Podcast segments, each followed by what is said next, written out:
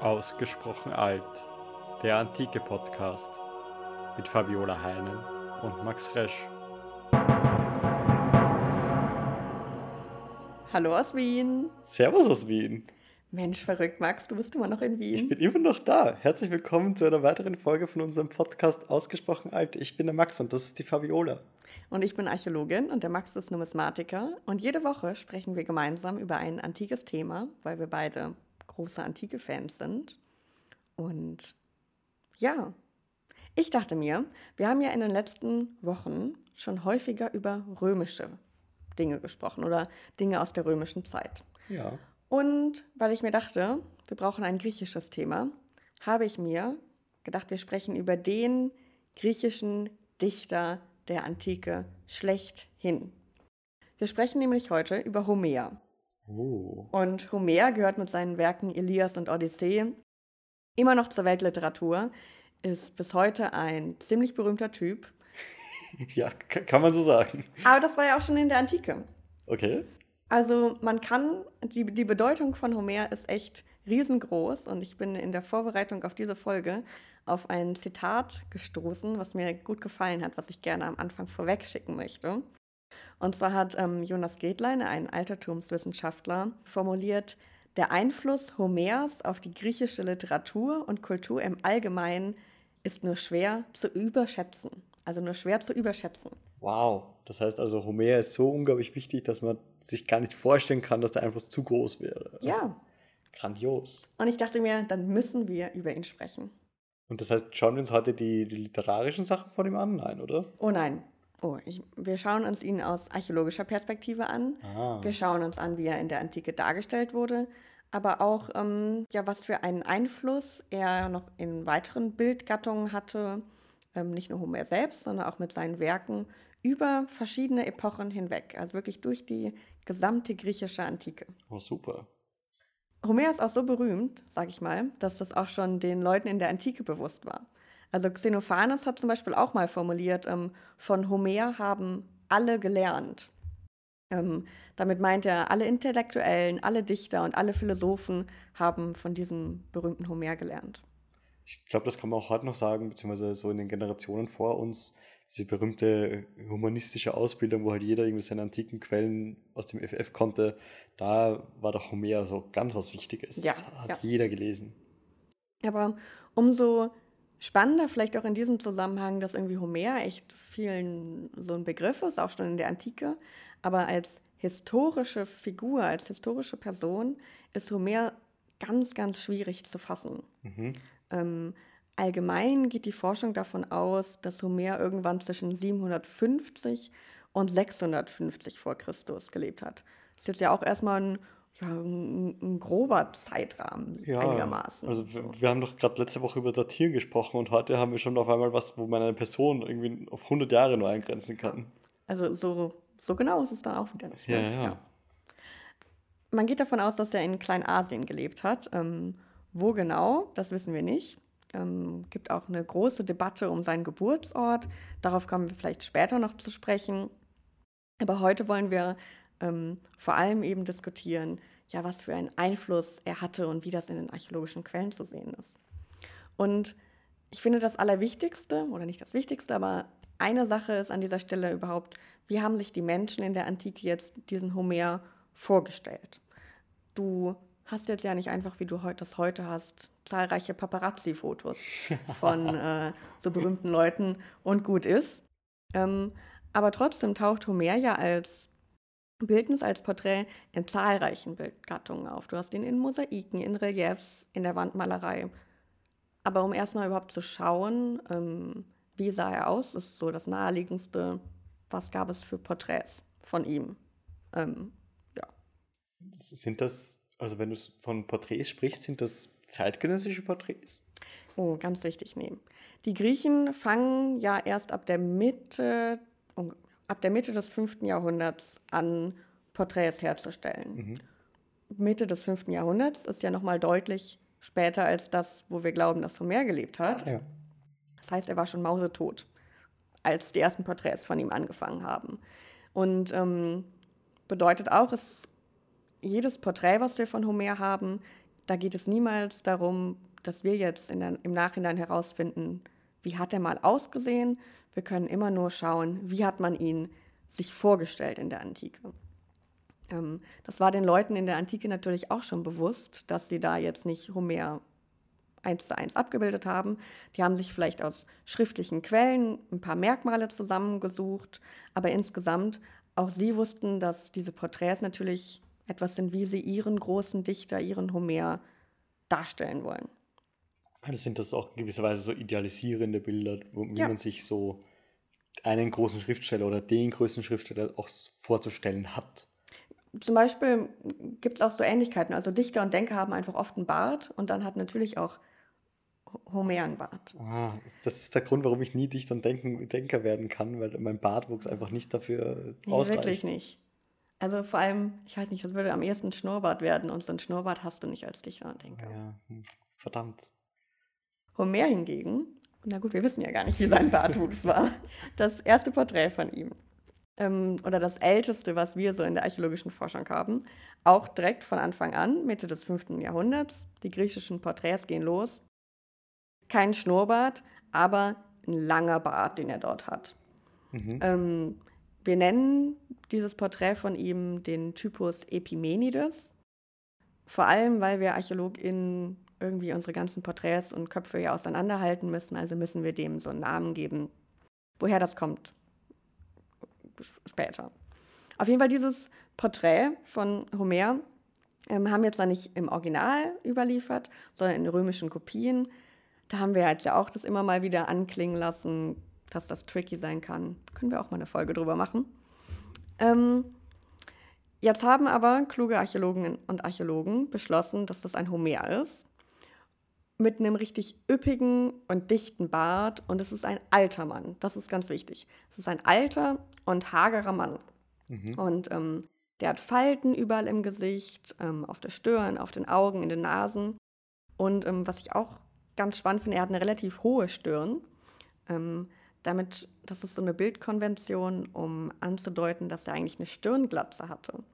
Oh. Und ähm, diese hohe Denkerstirn ähm, als Ort des Denkens, das hast du heute ja noch so ein bisschen, dass du ja. so diese, diese Dichter- und Denkerstirn hast. Und in dieser Darstellung jetzt ein alter Mann mit Bart und denkend sehen wir einfach, dass Homer dann in der Mitte des 5. Jahrhunderts als weiser, Greis oder vielleicht als weiser, würdiger Denker assoziiert wird. Mhm. Und ähm, ich meine, da steht ja jetzt nicht unbedingt drauf, dass das Homer ist, oder? Nee. Das ist auch generell tricky. Und zwar hat ähm, dieser Homer oder dieser alte Mann erstmal ähm, geschlossene Augen. Mhm. Und deshalb ist man in der Forschung eine Zeit lang früher davon ausgegangen, das ist halt ein Porträt von einem alten Mann, der schläft. Oh. Und ähm, deshalb haben, wurde er in der früheren Forschung ähm, als Epimenides ähm, identifiziert. Und Epimenides, das war so ein kritischer Philosoph, der nach dem Mythos ähm, irgendwie 120 Jahre lang geschlafen hat. Ähm, heute, aber nachdem weitere viele Jahrzehnte und Jahrhunderte von Forschenden darüber diskutiert wurde, ist man sich relativ einig, dass es aber ein Homer ist, ähm, vor allem auch wegen der Überlieferungslage, wie diese Dinge gefunden wurden und mhm. wo und in welcher Häufigkeit, ähm, sodass man davon ausgeht, dass die Augen gar nicht geschlossen sind im Sinne von schlafen, sondern ähm, dass die Augen geschlossen sind im Sinne von der Mann war blind. Oh, okay. Und dass Homer blind ähm, war, das gibt es auch verschiedene ähm, schriftliche Quellen, die das andeuten. Ähm, und so gibt es dann eben diesen Rückschluss, Homer kann blind gewesen sein. Das heißt also quasi geschlossene Augen steht für Blindheit und Blindheit ist ein Attribut oder eine Assoziation zu Homer und darum ist dieser Kopf, also der jetzt eigentlich mal nur ein alter Mann ist, als Homer interpretiert worden. Im Großen und Ganzen, ja. Okay. Also Homer ist auch nicht der Einzige, der blind war und ähm, wir werden auch heute noch merken, Homer wurde auch nicht von allen Leuten immer blind dargestellt. Aber zum Beispiel Thukydides berichtet, dass Homer blind war und das ist ungefähr aus der gleichen Zeit. Das heißt, mehr oder weniger. Wir wissen schon mal, ähm, um diesen Dreh dort gab es Menschen, die sich Homer blind vorgestellt haben. Mhm. Ähm, ganz wichtig ist an dieser Stelle, wie wir diese Blindheit überhaupt verstehen müssen, weil es jetzt nicht zwangsläufig darum geht, dass Homer wortwörtlich blind zu verstehen ist, also im Sinne von, der kann nicht sehen, im Sinne einer Behinderung, sondern Blindheit kann auch im übertragenen Sinne gemeint sein. Also als eine Auszeichnung, also als Begabung. Das hast du auch häufiger so, dass irgendwie Seher, also Leute, die besondere Visionen haben, blind dargestellt werden. Mhm. Und so kann eben auch Homer mit seinem dichterischen Schaffen, seinem Werk ähm, versunken in seine dichterischen Visionen blind dargestellt sein. Dass er quasi nicht mehr die, seine echten Augen braucht, weil er einfach als Dichter so ähm, in einem anderen Spektrum verkehrt, dass er die reale Welt gar nicht mal mehr braucht. Genau, also es ist vor allem halt auch einfach so eine Darstellungskonvention, mit der quasi die Blindheit eine weitere Auszeichnung von diesem würdigen Mann ist. Grandios. ja, also zu, zu diesem Kopf hast du natürlich höchstwahrscheinlich auch irgendwann mal einen Körper gehabt. Mhm. Ähm, da ist aber nichts fassbar und der wurde nichts Stichhaltiges gefunden.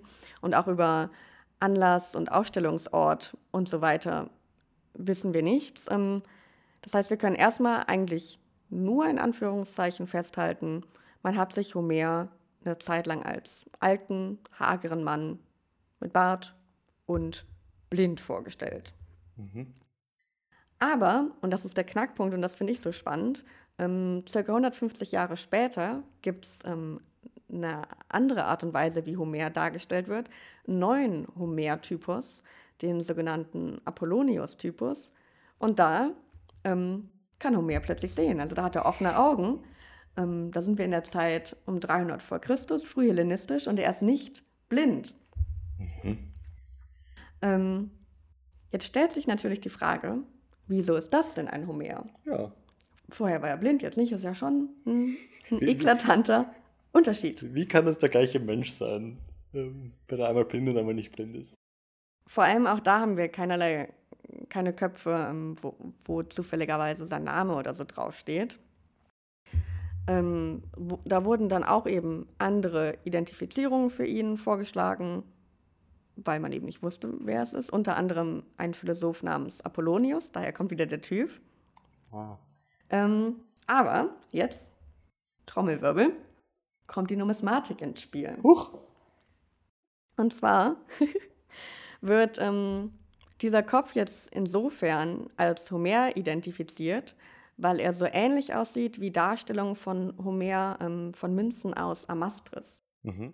Da hast du nämlich ähm, von der Seite Homer zu sehen und dort wissen wir auf diesen Münzen, dass es Homer ist, weil da einfach in der Legende, da steht halt einfach drauf, dass es ein Homer ist. Ja, das, das ist halt das Spannende an, an Münzen als Quellengattung. Du hast die Verbindung aus Schrift und Bild, was halt du bei rundplastischen Objekten halt selten hast. Da ja. steht ja selten irgendwie ein Namensschild drumherum, wer es ist. Und da ist natürlich immer super, wenn man einen numismatischen Vergleich hat. Das ist sehr, sehr praktisch. Und du siehst eben, dass dieser dieses Porträt, was wir zuvor nicht identifizieren konnten, und jetzt dieser Kopf auf diesen Münzen von Amastris, wirklich eine ähn die Haare fallen total ähnlich. Die sind so ein bisschen lockerer als vorher, ein bisschen beschwingter. Und eben, das ganz Wichtige ist auch, Homer hat auf diesen Münzen auch die Augen offen. Das heißt, er kann dort sehen, er ist nicht blind. Es ist also kein Ausschlusskriterium, dass er plötzlich sehen kann. Also wir wissen, Homer kann auch sehend dargestellt werden. Mhm. Ähm, kurze Zwischenfrage. Ich meine, das ist bei Statuen, glaube ich, immer recht schwierig oder bei so rundplastischen Objekten, aber kann man irgendwie sagen, ob dieser Apollonius-Typ irgendwie geografisch irgendwie mit den Münzen von Amastris irgendwie zusammenhängt? Also Amastris ist ja so an der, an der Nordküste, also im Norden Kleinasiens, irgendwie Süd, südliches Schwarzes Meer, also mhm. hm, so Nord, Nord-Türkei heute. Kann man irgendwie bei der Statue sagen, wo sie herkam? Dieser Porträttypus ist auch wieder in mehreren Kopien überliefert, also in mehreren römischen Kopien. Du hast den auch nicht im Original. Und da glaube ich dann den originalen regionalen Ort. Müsste ich vielleicht nachschauen. Ist voll, voll spannend. Ich habe nämlich einmal ein numismatisches Seminar gehabt, wo wir uns auch über ähm, Statuen, Darstellungen auf Münzen angeschaut Mhm. haben, wo wir darüber geredet haben. Ähm, bei der gleichen Dozentin, über die wir uns auch kennengelernt haben. ähm, und das drum, also ich finde es voll faszinierend, wenn irgendwie so eine Ähnlichkeit gibt zwischen Statuen und Münzbild. Ähm, und ich kann, kann mich jetzt nicht daran erinnern, ob wir da irgendwie regionale Unterschiede oder Gegebenheiten festgestellt hätten. Das, das wäre jetzt so nur eine Assoziation, die ich gehabt hätte. Na, erstmal ähm, müssen wir davon ausgehen, dass nicht zwei Leute gleichzeitig unabhängig voneinander auf die Idee gekommen sind. Wir stellen jetzt Homer ähm, mit, mit genau dieser Frisur da. Also es ist wirklich eins zu eins wunderschöne Parallelen zwischen diesen Mhm. Porträtköpfen. Also es muss natürlich, irgendjemand muss vom anderen abgeguckt haben. Ja, klar. Ähm, die Münzen vom Porträtkopf. Das ist äh, wahrscheinlich. An dieser Stelle, ja. Wenn wir von Zeitreisen absehen, ja. Ja, gut. Ja. Okay, wir haben da jetzt einen sehenden Homer. Aber, und das finde ich total spannend, wir haben im Hellenismus halt auch wieder Homer-Darstellungen, wo er dann wieder blind ist. Und das heißt, dass es gibt jetzt nicht die starre Konvention, ab, ab dem Hellenismus ist Homer sehend, sondern er kann weiterhin blind sein. Ja, es ist so ein bisschen so jede Epoche oder nicht mal jede Epoche genau, sondern auch da noch so ein bisschen spezifischer. Jeder schafft sich so seinen, seinen eigenen Homer, so wie es halt gerade passt. Ach, super. Weil im, in diesem dritten Porträttypus Beispiel aus der zweiten Hälfte des zweiten Jahrhunderts vor Christus, da ist Homer, ähm, hat er jetzt auch nicht die Augen komplett geschlossen, sondern so ganz leicht auf, Mhm. aber eher geschlossen, also eher geschlossen als offen. Ähm, das heißt, es ist auch nochmal eine andere Möglichkeit, um diese Blindheit darzustellen. Und ähm, dieser Homer hat auch, sieht von den Haaren ein bisschen beschwingter aus als der allererste, aber nichtsdestotrotz ähm, können wir sagen, was bleibt, es ist immer ein alter Mann. Ähm, immer ein alter Mann mit Bart. So, das Äh, gut, aber das trifft doch, ich meine, in meiner bescheidenen äh, Kenntnis auf viele Dichter und Denker zu, oder so ganzen Philosophen sind doch alle keine jungen, keine jungen Hupfer mehr. Das stimmt schon. Wir sind alle ähm, ziemlich in der Darstellung bärtig und alt.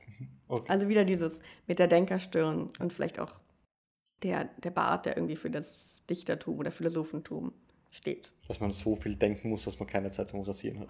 So ist es. Okay, ja klar. Heißt, wenn du jetzt aber keinen Bart hast, geht, funktioniert das hoffentlich nicht als Rückschluss, dass du dann. Ja, also da, das hoffe ich jetzt auch, ähm, dass ich hin und wieder mal denke. Dieser, dieser dritte Homer ähm, mit diesen halb geschlossenen Augen, der war auch richtig ähm, berühmt. Ach, berühmt insofern, dass ähm, er einfach in sehr vielen römischen Kopien überliefert wurde. Ähm, und dadurch siehst du halt einfach die Beliebtheit. Wenn wir viele von ihm finden, bedeutet das, dass es ja auch einen Grund war, warum Grund gab, warum der so oft kopiert wurde. Und in der Vorbereitung bin ich auf ein schönes Zitat von Goethe gestoßen. oh Gott. Ja. Ja, Goethe, der den nämlich auch mal gesehen hat, einen dieser Porträtköpfe. Und er sagt, ähm, der Mann sieht nicht, also wieder diese Blindheit, er hört nicht, er fragt nicht, er strebt nicht, er wirkt nicht. Und hinterher hat er dann gerufen, es ist Homer. Denn dies ist der Schädel, in dem die ungeheuren Götter und Helden so viel Raum haben, als im weiten Himmel und der grenzlosen Erde. Oh Gott. Und vielleicht auch überhaupt, ja, selbst Goethe fand Homer noch so Ja. enorm wichtig, dass er, dass er ihn so, so hochstilisiert. Ist auch super, wenn sich so die, die großen Dichter treffen, sozusagen. Dichter und Dichter zusammen. Richtig. Äh, gro- großer Dichter der Antike, großer Dichter des, der, der deutschen Literatur. Die treffen aufeinander und irgendwie Goethe findet schöne Worte für Homer. Ach, das Ja, gefällt mir. wunderschön. Ich schiebe noch eine Gemeinsamkeit von all diesen Porträtdarstellungen von Homer ein. Und zwar haben die alle so eine Wulstbinde im Haar. Was ist dann eine Wulstbinde? Das ist eine gute Frage. Es ist ähm, im Prinzip so ein, eigentlich eine normale Binde, die tatsächlich zu so einer Wulst zusammengedreht wird, wird Mhm. und die du dir dann um den Kopf ähm, legst. Ja. einfach eine Sache, die haben oft Philosophen, aber die können auch ähm, Athleten haben. Es ist auch eine, eine Auszeichnung, sowas im Haar zu haben. Also Okay. später hast du ja ein Diadem zum Beispiel oder einen Lorbeerkranz oder ähnliche Sachen. Und eine Wulstbinde ist halt auch einfach eine Art von Kopfschmuck, den unter anderem ähm, Dichter und Denker gerne im Haar tragen. Oder die man gerne mit ihnen im Haar tragend dargestellt hat. super faszinierend. Also generell die verschiedenen Kopfschmücke, äh, Beschmückungen, das ist auch ein richtig faszinierendes ja. Thema, finde ich. Ja. Also da sollten wir vielleicht auch nochmal nachhaken, weil da einfach, weil es so viele verschiedene Darstellungen gibt und irgendwie, was in der Antike ein Diadem ist, ist ja heutzutage nicht ein Diadem. Stimmt, es ist wortmäßig überhaupt nicht deckungsgleich. Eben, also allein das ähm, sollten wir uns mal nochmal anschauen, Fabiola. Das kommt auf die Liste. Ist notiert. Jawohl. Wir wissen jetzt also, wie man sich Homer vorgestellt hat. Und das in verschiedenen Epochen und so ein bisschen, dass jeder seinen eigenen Homer machen konnte, wie es einem gut gepasst hat. Oft ein alter Mann, immer ein alter Mann. Und ähm, dass ja auch Homer so wichtig war, dass er über die Epochen immer wieder weiter dargestellt wurde.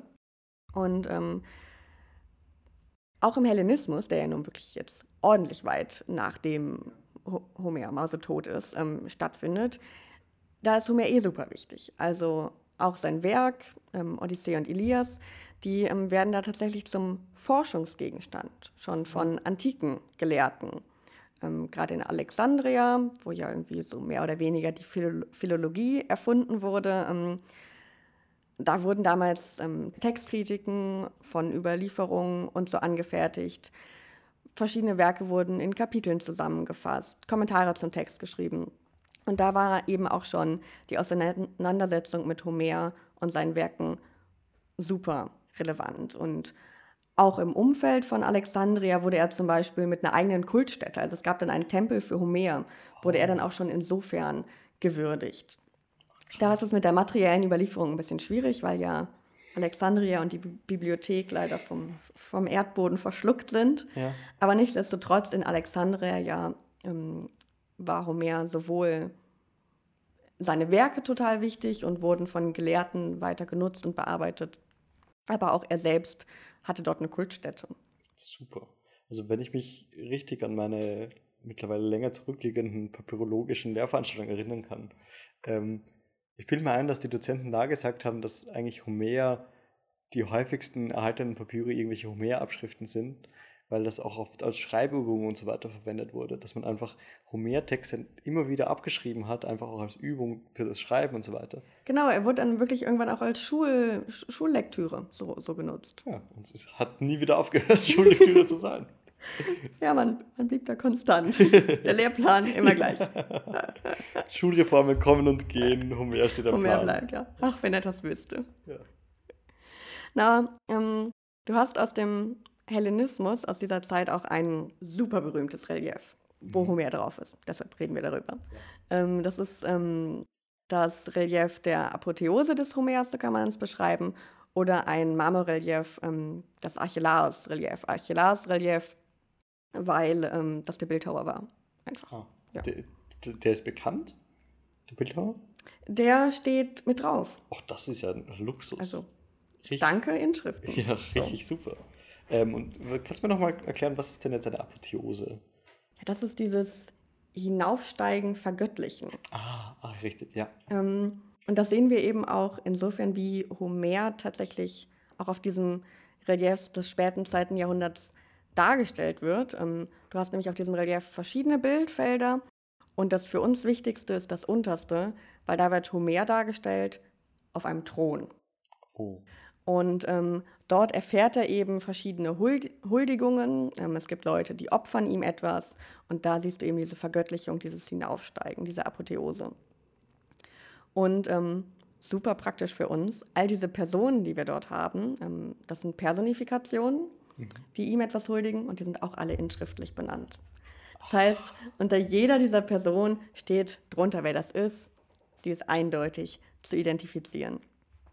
Ähm, dann haben wir zum Beispiel dann ja diesen Homer auf dem Thron und neben ihm stehen Kronos, also die Zeit, und die Eukumene, das ist die ähm, bewohnte Erde. Mhm. Und wenn man jetzt versucht, das bildlich zu deuten, also Kronos und Eukumene neben Homer, dann bedeutet das, das ja, und die bekrönen Homer, ähm, dass Homer jetzt an dieser Stelle Ehrung von überall empfängt, also Ehrung von dem gesamten bewohnten Erdkreis durch die Eukumene, aber Ehrung auch zu jeder Zeit durch Kronos. Und ich meine, mehr Ehre geht ja halt eigentlich gar nicht, ne? Also überall und immer. Ach, das ist ja richtig super. Das, oh Gott, die ganze be bewohnte Erde huldigt Homer und in, in der ganzen Zeit von Anfang bis Ende und immer ähm, huldigt und ehrt den, den großen Dichter. Wow, es ist so von der Bildsprache her so elegant. Das ist wirklich ziemlich, ziemlich schön. Ah, wow. Das ist eigentlich auch diese, diese Personifikationen-Darstellung ist auch etwas, was ich aus der Münzprägung einem immer wieder begegne. Aber ich finde das so schön, wenn man abstrakte Begriffe ähm, durch eine Person darstellen kann und dadurch irgendwie so abstrakte Begriffe greifbar machen kann. Es wird noch schöner, weil wir haben noch viel mehr Personifikationen oh ja, dabei. Gib mir mehr. Na, zum einen, ähm, zum anderen sind halt auch seine eigenen Werke, also Elias und Odyssee sind dabei. Die sind so als kleine Kinder, ja, die Kinder von Homer. Ähm, aber dann daneben haben wir noch weitere Personifikationen, und zwar allen literarischen Gattungen. Also wir haben Mythos, wir haben die Historie, Poesie, Tragödie und Komödie. Und all die huldigen auch wieder Homer. Und das quasi wieder in diesem Sinne, all das kommt von Homer, all das geht irgendwie auf Homer zurück. Ähm, wir haben sogar Physis, vielleicht da als Hintergrund, ähm, das kannst du so deuten als die menschliche Natur als solches, auch die ist da als kleines Mädchen dargestellt. Selbst die huldigt Homer. Und ähm, es wird immer, immer mehr. Du hast auch noch Arete dabei als Inbegriff aller guten Eigenschaften und Tugenden, die Homer huldigt. Das Gedächtnis, die Hoffnung, die Weisheit. Und all das ist eben dort und all diese Personifikationen huldigen Homer. Richtig toll. Und das alles in einem Relief. Es macht schon Sinn, dass es so ein berühmtes Kunstrelief ja, ja, kann ja. ich mir vorstellen. Und man, man kann sich das ja jetzt auch auf, auf unserer Homepage anschauen, ähm, auf ausgesprochenalt.com. Und da würde ich euch das echt empfehlen. Also ich habe das jetzt hier gerade vor Augen, ein Bild von dieser, von dieser Relief. Ich habe das vorher noch nie gesehen. Ich kenne mich ja da überhaupt nicht aus. Schaut richtig toll aus. Richtig, richtig faszinierend. Danke. Ja, ja. geht auf unsere Homepage. wow, richtig toll. Würde ich auf jeden Fall empfehlen. Also grundsätzlich eh immer, aber in dem Fall besonders, weil das einfach so ein tolles Stück ist. Ich finde es auch so schön, dass Homer überhaupt selbst auf einem Thron ähm, sitzt und seine Füße auf so einem Schemel hat. Und das zeigt auch schon seine Würde, weil er hat noch so ein Zepter in der Hand und ist dann in dieser Darstellung auch schon wieder an Zeus angeglichen. Ja. Und ich meine, Zeus, der Göttervater, muss man ja auch erstmal auf die Idee kommen, einen Dichter, Homer, quasi ähnlich darzustellen. Also den auch schon wieder da in der Darstellungsweise anzugleichen. Ja, also drum ist aber auch, glaube ich, so wichtig, dass das beschrieben ist, wer, das, wer die Personifikation und wer auch der sitzende Mensch hier ist dass man eben nicht davon ausgeht, dass das Zeus ist. Der du, du würdest sonst nicht auf die Idee kommen, ähm, dass das unbedingt Homer da in so einer, auf einem Thron sitzt. Ja. Richtig toll. Aber so Thronendarstellungen, ich meine, gibt es doch auch grundsätzlich andere von Homer oder ist das die einzige Thronendarstellung? Du hast ihn auch äh, auf anderen ähm, Darstellungen, wo er sitzt. Also er wird sehr häufig sogar als so Sitzbild dargestellt, mhm. genau. Okay. Also das ist, bisher hatten wir Köpfe, die vielleicht Körper hatten, aber wir wissen es nicht so genau. Und jetzt haben wir aber auch thronenden, sitzenden Sitzstatuen Homer sozusagen. So ist es. Cool. Und wir müssen jetzt ja darüber nachdenken, wir sind immer noch im Hellenismus. Ähm, wenn wir im Hellenismus sind, müssen wir über einen großen Big Boy natürlich sprechen. Und zwar über Alexander den Großen. Mhm. Ähm, der hat nämlich auch so seine eigene Art und Weise gehabt, mit ähm, Homer umzugehen. Und zwar hat er sich in der eigenen Darstellung immer wieder versucht, an Achill anzugleichen, also so ein Achill-Image aufgebaut. Mhm. Achill, ja, ganz mini-Background, ist ja einer der ganz zentralen Helden in der Ilias und ähm, wir müssen ihn uns einfach als mutigen, als jungen Mann vorstellen, mit Tugenden. Da macht es schon Sinn, dass Alexander der Große sich sich so einen zum Vorbild ja, nimmt. Äh, klar. Ja. Ähm, du hast zum Beispiel verschiedene schriftliche Quellen aus der Antike, ähm, die, die, die das Verhältnis von Achill und ähm, Alexander belegen. Zum Beispiel sagt Arian, dass Achill für Alexander schon als Kind immer ein Vorbild gewesen sei. Und Plutarch ähm, sagt, dass Alexander ähm, auf seinem Eroberungszug sogar Homers Elias ähm, die ganze Zeit dabei gehabt hätte. Die Reiselektüre so, für unterwegs. So, immer direkt griffbereit. Ja, andere gehen sogar so weit, ähm, dass sie behaupten, dass Alexander die Ilias auswendig gekannt hätte. Oha. Und ähm, glaube ich erstmal nicht so. und dass er nach seiner Ankunft in Kleinasien ähm, dort dann tatsächlich auch dem Grab von Achill, ähm, dass er dorthin gegangen ist und das geehrt hat. Mhm. Ähm, Ach, stimmt, jetzt wo du sagst, es gibt doch auch, dass er immer wieder auch Opfer durchführt für ähm, verschiedene Akteure des Trojanischen Krieges. ja, ja. Also opfert er nicht irgendwie so dem, dem ersten Menschen, der an Land gegangen ist und stirbt, dem opfert er doch, wenn er an Land geht in Kleinasien und so weiter. Ach ja, ja, ja. Es gibt da ganz, ganz viele Parallelen. Zum Beispiel ist er auch wohl manchmal bei so, bei so Lagebesprechungen ähm, wütend äh, weggestapft, sagen ähm, so Quellen. Und das ist eben auch wieder so eine Angleichung an, an, an Achill. Aha, dass das wütend wegstapfen ist eine achillische Eigenschaft, die. Siehst du, so, es ist, kann so einfach sein, sich Achill anzugleichen, indem er einfach grantig weggeht. Ja, easy Super, peasy. top. Gut, gut, wir wissen halt natürlich vieles davon aus den ähm, schriftlichen Quellen. Und da wissen wir natürlich nicht, inwiefern auch einiges davon Anekdoten sind, inwiefern die natürlich auch einfach mal ein bisschen übertrieben haben. Aber insgesamt können wir schon davon ausgehen, dass ähm, sich Alexander einfach so gerne an Achill angeglichen hat. Ähm, Alexander auch in seiner eigenen Darstellung hat ja so die Porträtwelt so ein bisschen auf den Kopf gestellt Oh. und sich ganz, oh, das ist auch eine eigene Folge wert.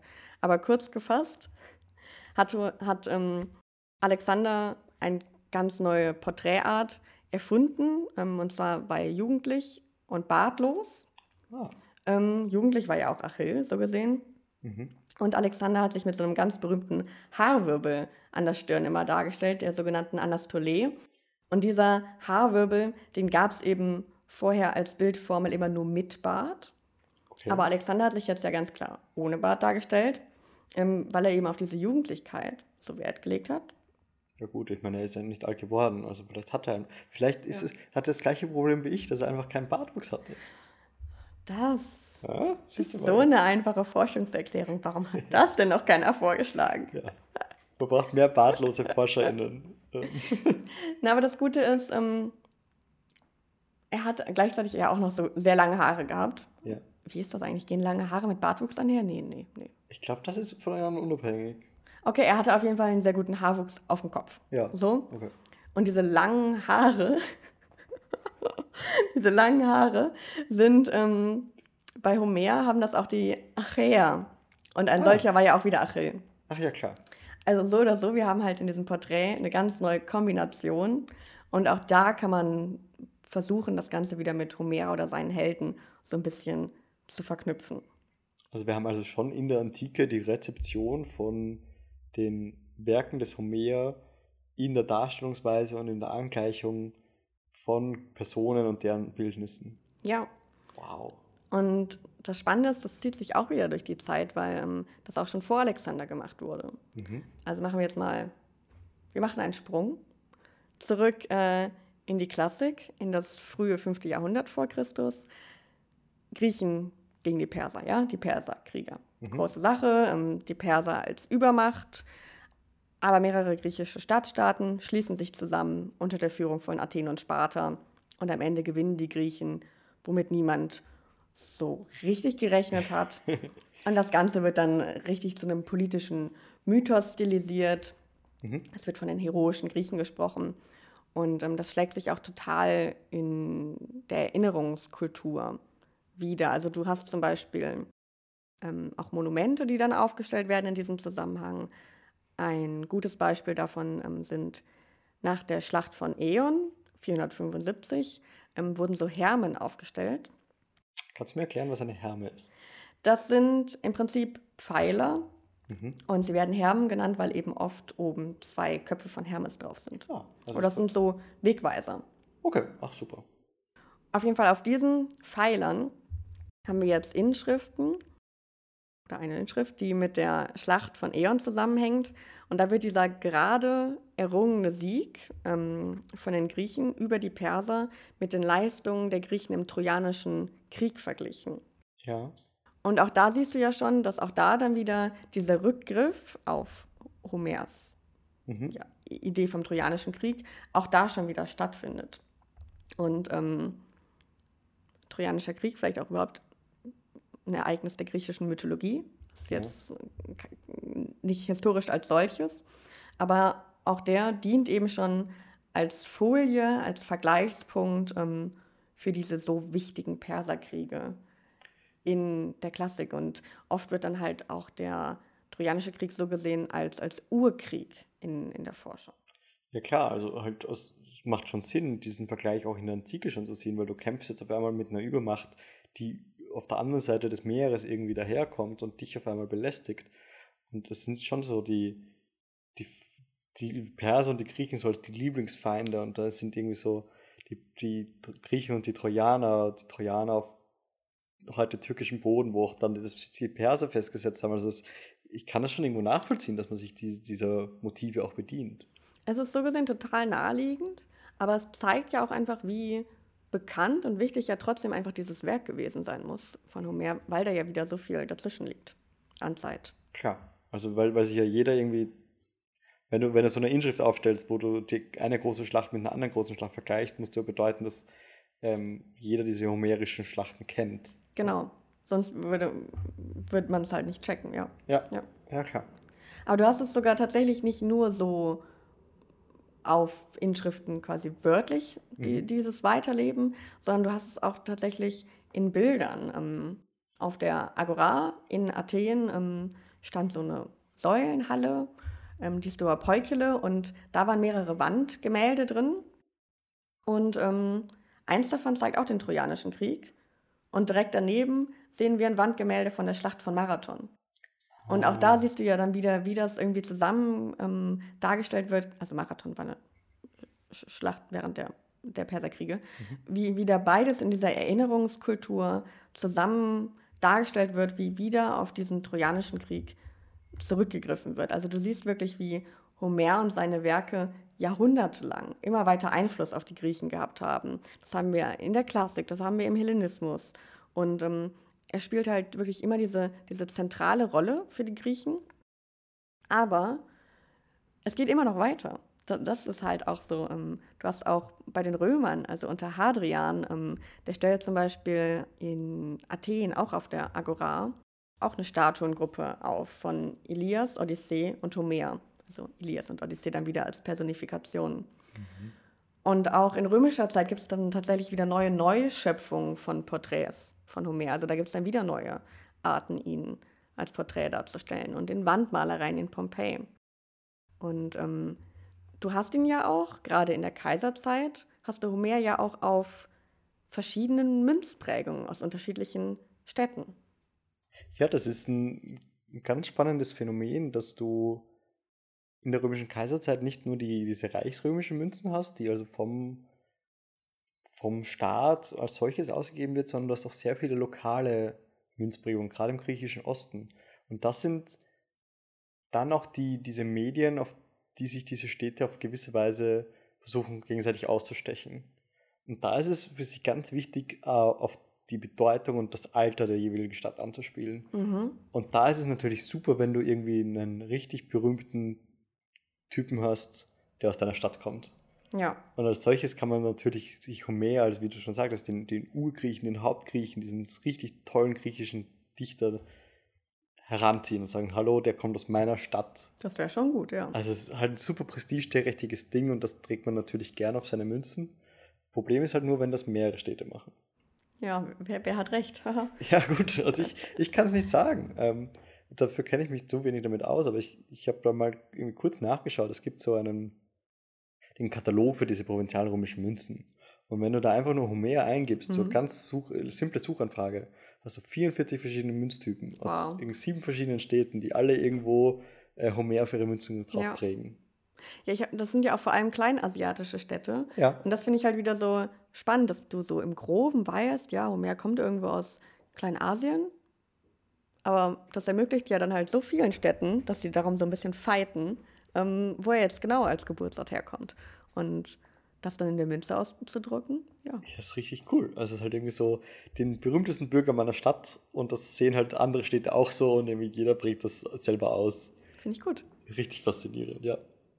Ähm, und da, da gibt es dann auch wirklich einige äh, Darstellungen. Da haben wir dann, glaube ich, auch so, ja, immer wieder den sitzenden Homer äh, und Homerköpfe und halt aber da in dem Fall halt auch immer das Glück, dass auf dem kleinen Medium Münze dann trotzdem auch noch draufsteht, wen wir dir jetzt erkennen müssen. Ja, zum Glück, sonst hätten wir auch einige in der Archäologie auch ähm, Homer nicht unbedingt immer identifizieren können. Ja, richtig gut. Also ein, ein Hand in Hand und Zusammenspiel mal Hey, wieder. Teams. Ähm, Soweit, so gut. Homer, ein sehr wichtiger Mensch für die Griechen und auch in römischer Zeit wird noch darauf zurückgegriffen. Aber ich hoffe, du bist jetzt zum Abschluss für was ganz Theoretisches aus der Oh. wissenschaftlichen Forschung bereit. ja, bitte, hit me. Es gibt nämlich ähm, diesen ganz speziellen wissenschaftlichen Begriff des sogenannten Erinnerungsortes. Ähm, auf Französisch sagt man auch gerne lieu de Mé- mémoire. Oh, das sage ich lieber nochmal. Lieu de Mé- mémoire. Ähm, Französisch, deshalb wird er oft in der Forschung noch benutzt, weil dieser Begriff des Erinnerungsorts ähm, auf Pierre Nora zurückgeht, ähm, der diesen Begriff so geprägt hat. Der hat nämlich alle sogenannten Erinnerungsorte Frankreichs gesammelt. Was ist jetzt also ein Erinnerungsort? Weil wir dürfen uns das jetzt nicht als topografischen Ort vorstellen. Ähm, ein Erinnerungsort ist etwas, wo Erinnerung und Erinnerungskultur sich kristallisiert. Ja, Ähm, Das kann ein topografischer Ort sein. Das Ganze muss aber eher auch oft im übertragenen Sinne verstanden werden. Also es kann ein Mythos sein, ein historisches Ereignis, ein Kunstwerk. Maßgeblich ist da vor allem, dass es eine hohe symbolische Bedeutung hat, ähm, die für eine bestimmte soziale Gruppe insofern auch identitätsstiftend sein kann und das über mehrere Generationen hinweg. Also über so viele Generationen hinweg, dass ähm, es diesen Erinnerungsort gibt und man das für sich als identitätsstiftend wahrnimmt, obwohl das nicht nur vom Opa erzählt worden sein kann. Also es muss quasi mehrere Generationen dazwischen vergangen sein. Und ja. Also von den Punkten her passt ja jetzt schon irrsinnig viel auf Homer irgendwie schon so mal zu. Eben drum. Also ich meine, da haben wir ja schon festgestellt, sehr, sehr viele Epochen. Und identitätsstiftend insofern, als dass zum Beispiel ja sich Alexander immerhin mit einem seiner Helden gleichsetzen wollte.